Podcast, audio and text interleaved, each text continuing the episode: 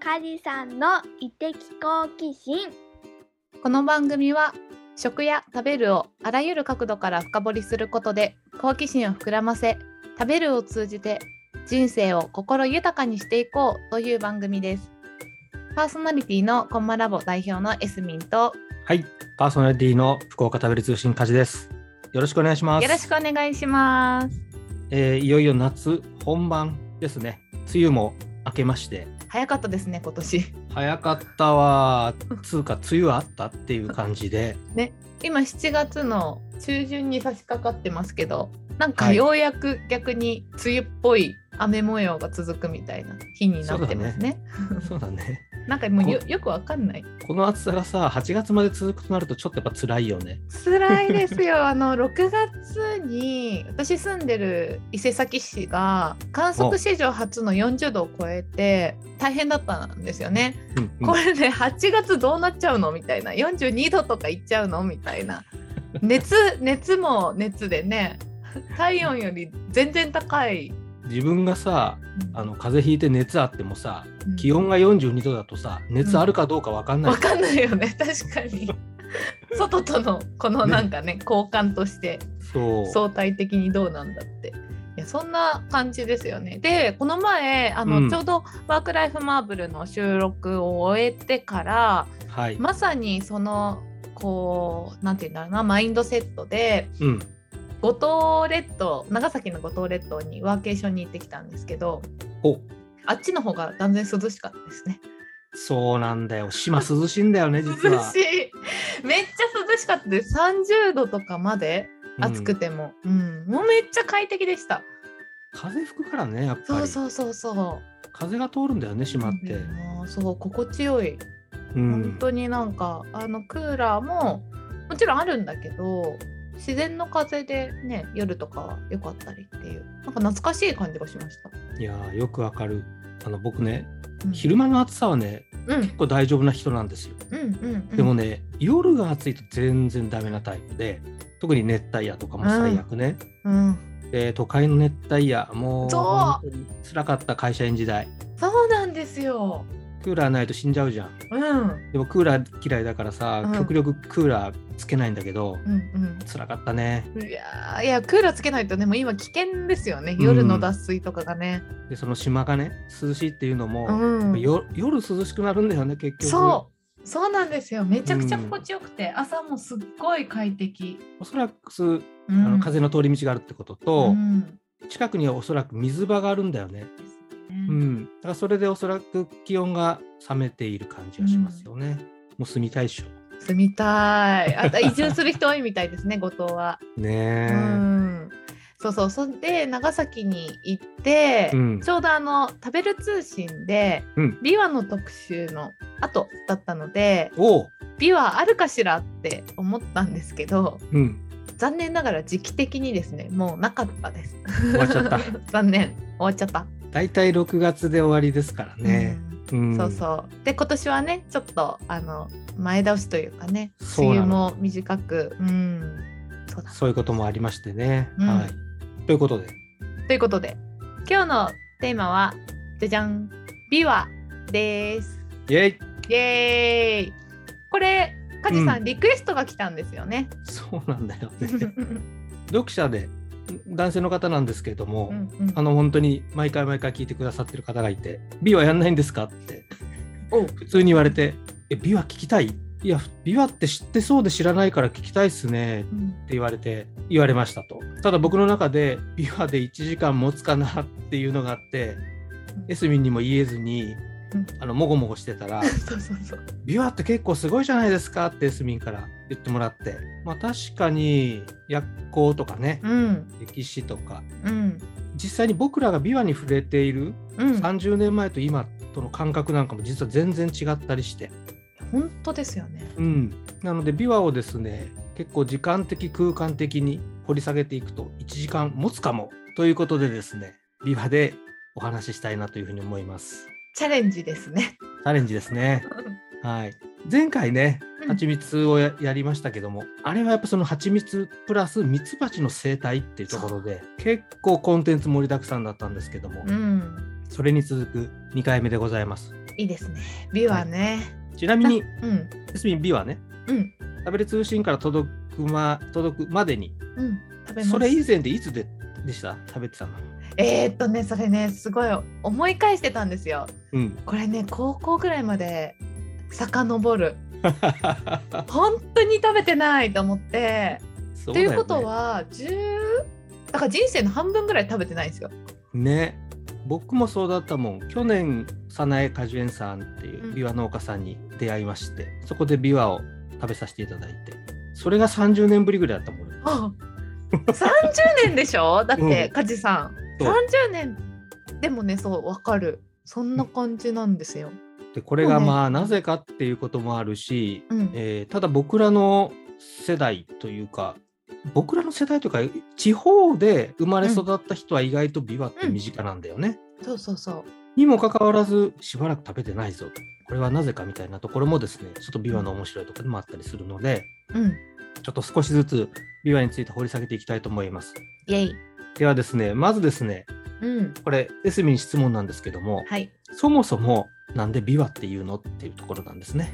美はね。うん、これ琵琶といえばあの有名なね琵琶湖っていう、うん。あの湖ありますよねここで書かれている琵琶という字とですね今我々が喋っている果物の琵琶漢字ねこれ漢字違うんですよねうん。で今回の果物の琵琶は漢字にすると奇変に比較の比それから奇変に巴うん。これで琵琶っていうふうに読むんですがこれなんで果物の琵琶は琵琶と呼ぶと思いますかえー、そこまでちゃんと予習してこなかったけどでもなんかあの琵琶、えー弾く方の琵琶あるじゃないですか、うん、楽器の琵琶の形に似てるからってちっちゃい時に聞いた気がしてそれが刷り込まれてるんですけど、合ってますか正解です。あーよかっ はいたよかっただってでも字違うじゃないですかそうなんですよ。でね、楽器の琵琶、これはですね、琵琶湖の琵琶と同うじん琵琶という字を書きますね。なかなかこれ口で説明できないのでググってくださいね、琵琶という漢「字王」を、ね。がたくさんあるやつねそうそうそう。まずですね、楽器の琵琶は確かにあの琵琶みたいな、ちょっとこの細長い巾着っぽい形をしていますねと。で、その琵琶を弾いていた比叡山のお坊さんがね、琵琶湖を見て、この湖は琵琶のようだなと。うんということで命名されたのが琵琶湖の始まりだというふうに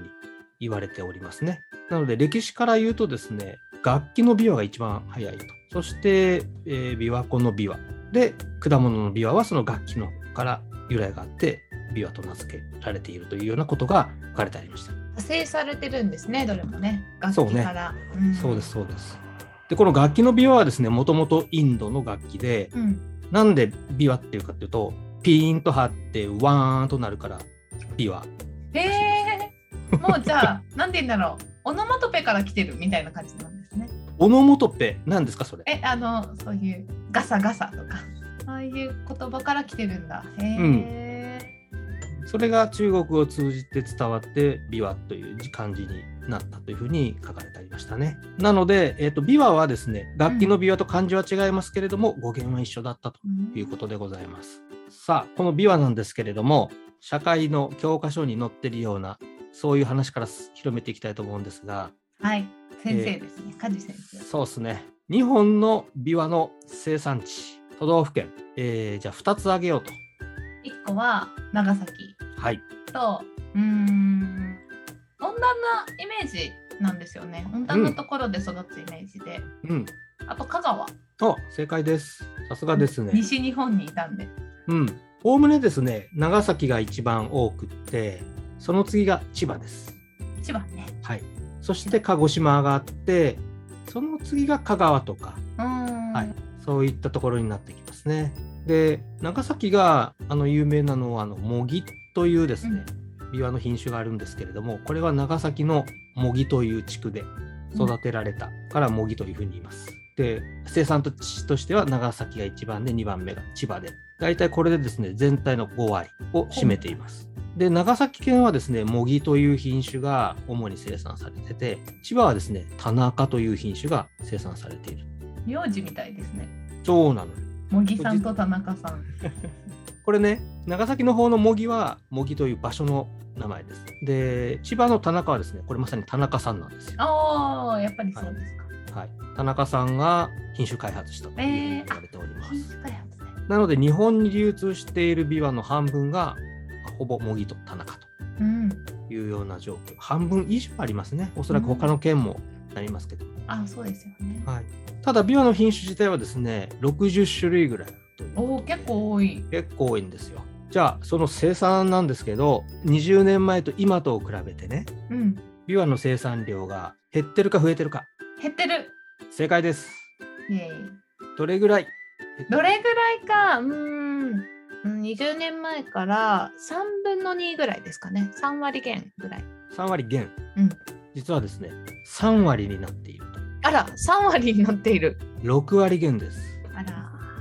これね正確に言いますとですね2002年の頃はですね1万トンぐらい生産されてました日本全国で。これがえー直近で言うと3400トン。あーすごい。3分の1ですね、本当に。本当にそうなんですよね。で何が要因だと考えられますかいろんな要因あるんですけれども一番大きな要因は。えー、気候変動なるほどとそうですね気候変動なくはないと思うんですけれども、うん一番大きいのはうん生産者の高齢化ですよそっね。か。うんやっぱり農業全般にそこは課題があるんですね。で特にビワってどんなところで栽培されているイメージがありますか山の中、山の中ってことは平地斜面斜面。斜面ですうね。んうん年を取れば取るほど斜面での作業っていうのは難しくなる特にビワを収穫した後ビワをどうやって加工場まで持っていくかとかこれはおそらくあのみかん農家でも同じことが言われてるんですねうんみかんも運搬が非常に大変ですということで今ビワはですね20年前の3分の1になっているということですあだから私20年前は食べた記憶があったんですけど、うんそもそもスーパーでビワを見かけないしねもらうこともないしそうそうそうそうそうそう今メスミエスミ言ったように20年前30年前って田舎に住んでると、うん、多分ねちょっと大きなお家の庭にはビワの木が普通に生えているとかあった場合によっちゃ道端に生えているとかねそう山の中にあった神社の中とかね そう神社とかあるあるあのそれぐらい身近な果物だったんですよね、それがだんだんだんだん身近ではなく、うん、むしろめったに見かけないという希少性の高い果物になってきてるんですけれども、これ生産量が減っていったのは先ほど言ったのは高齢化なんですがあの残った生産者さんたちがですねいろいろな工夫をしましてブランド化に成功しているんですねエスミンちっちゃい頃食べたビワってさどんな味でしたかえそうなんですよあんまりね私ビワ好きじゃなかったんですよだよね渋いしなんかガシャガシャ、ガシャガシャシャシャワシなんていうのジューシーとはちょっと遠いじゃないですか、うん、うん、昔のビワってそうね。あれがあんま好きじゃなかったんだよなーってあまり甘くないよね。そそうなのよ。う実渋い、際それ、品種にもよりますけれども、基本やっぱ摘果とかしていないので、うんなり放題の中、野生のビワっていううのは、ん、一個一個はそんなに甘くならないけれども、あのただ僕はですね、あの水分補給でよくうん、食べてた感覚があって、で小さい頃にですね、ばあちゃんにアイスクリーム食べたいからお小遣いちょうだいって言ったら、裏のビワでも食っとけって怒られたことがありまして、そんくらい近くにねあったあの。ったんだよなっていう、ところがこの間食べたね早苗果樹園さんの美はどうでしたか、めっちゃ美味しかったし香りがすごかったね香りがねこんないい香りすんのって驚きましたすごいですねそうなんですよ実はあれすごく工夫があってもちろんその木に何か手を加えているというよりはうん木そのもの自然の力を最大限に発揮できるようなうん支援というか栽培支援をしてるんですけれどもやっぱり一番大きいのはですね1本あたりの木になる実の数を制限していってるってことですね栄養が1個1個のビワの実にたくさんいくように10個の実に10の栄養がいくと1個の実あたり1じゃないですかうんところが9個を全部摘果してしまうと10の栄養がその実に10いくから、当然糖度も増しますよねそういった工夫をやっておりますねその残っうんとと買っちゃう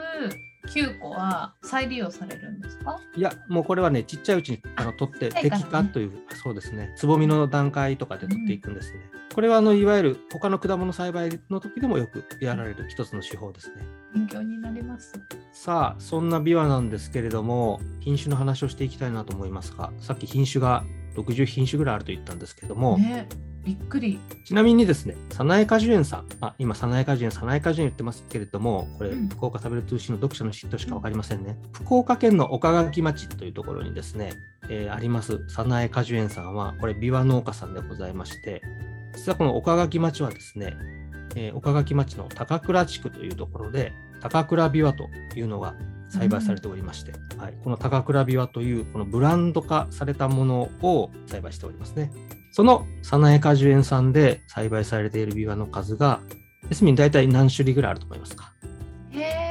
え、そんな多くない気がして、3種類ぐらいですかうん、実はもうちょっと多いです。うん。えー今年生産していたのが6種類あります。あ結構多種なんですね。そうなんですね。で、ビワもですね、ハウスの中で栽培するビワと、それから屋外ですね、路地で栽培するビワと2種類あって、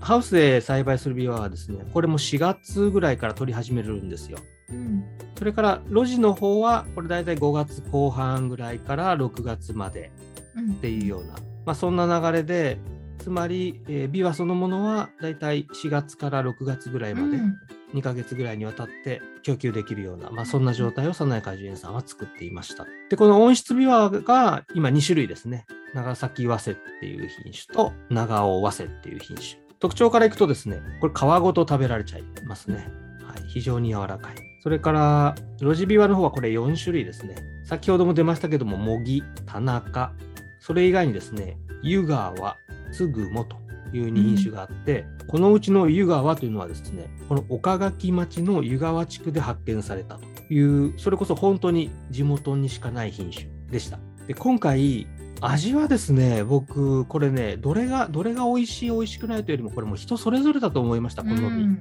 はい、やっぱ甘みが強いもの酸味があるものまたこの甘みもねちょっと違った甘みがあるものっていろいろあるんですけれども、うん僕はですね模擬、はい、いわゆる 昔の人間ですね模擬が一番安定した味で昔からの味で僕は模擬が好きだなっていうふうに思いました、えー安心感ある感じだったんですかね。そうそうそうでやっぱちょっと違うなって最近の味だなって思ったのがつぐもっていうへえ。はい、これはもう最近の品種でこれ実は模擬と田中を交配してそうなんだ。意図的に、はい、作った品種なんですけどもなんかこの最近の人向けの味だなみたいなふうに思いましたね僕はえー、なんか食べ比べしたくなるな。そうねうん。来年のおかわりの時はですねちょっとこの早苗さんにお願いして食べ比べセットみたいなあものをいい作れればいいなと思うんですけどなかなかこの収穫のタイミングがですねうん。一緒じゃないのでちょっと難しかったりしますさあそんなビワでございますがちょっと歴史の話いきましょうかあ歴史の話に行く前にビワって種でっかいじゃないですかでかい。ねペって出しやすいですけど。出しやすいうん。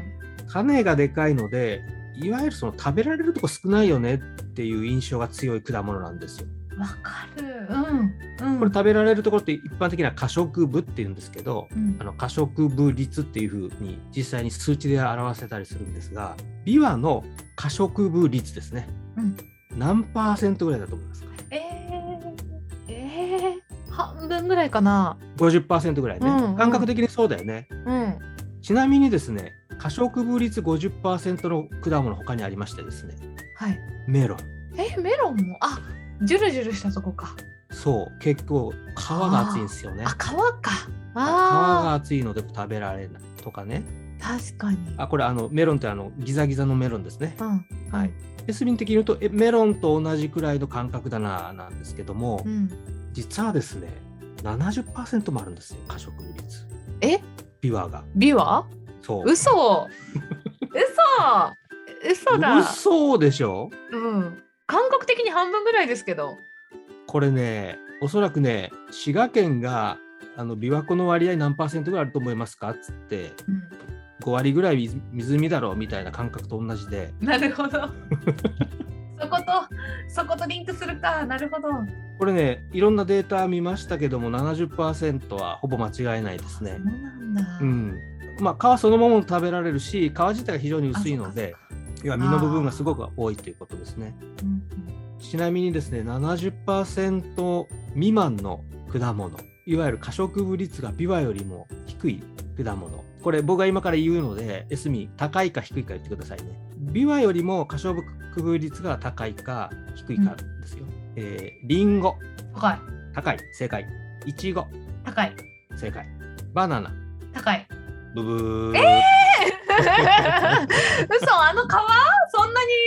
皮そうなんですよありますか可食部率バナナ60%ですねうわー意外すぎる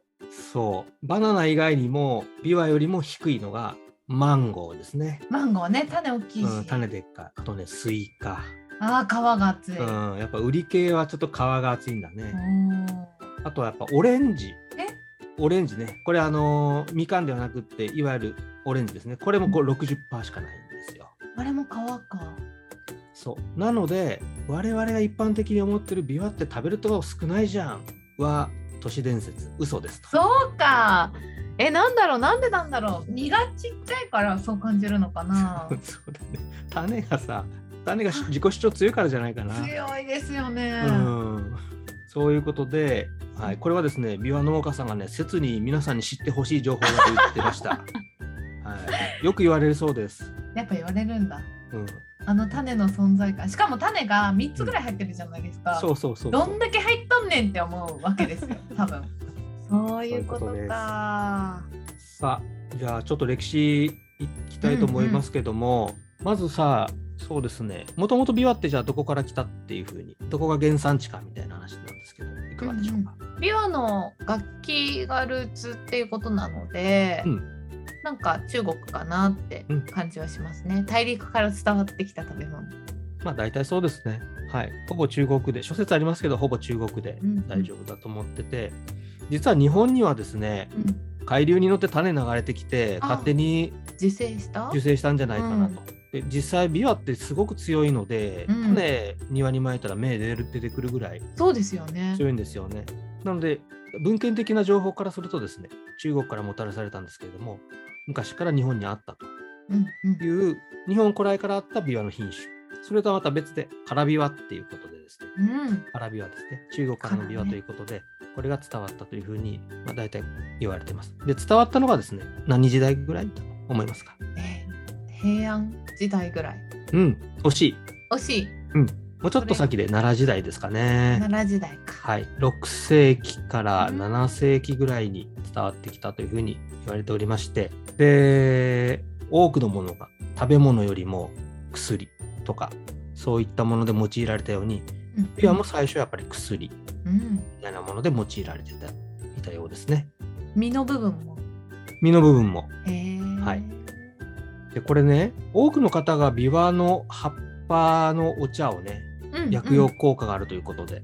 特に女性の方なんかはデトックスにつながるっていうことでね、うん、あの飲んでらっしゃる方非常に多いと思うんですけどもこのビワの葉っぱの紅葉はいろんなことが効くというふうに言われておりまして。うんえーこれはまあちょっと後半にですね逆にエスミンの方が詳しいのでいろいろお話ししていただきたいと思うんですけれどもやっぱり最初はあの日本でも奈良時代当うん然天皇とかですね、そういったその貴族皇族に用いられたんですけどもいろんな薬の使われ方をしているようですね湿布の代わりもしたみたいあなー書いてありましたねあとはね最近だとやっぱアトピーに効くとかねうんそういったことも言われているようですよなんかねやっぱり昔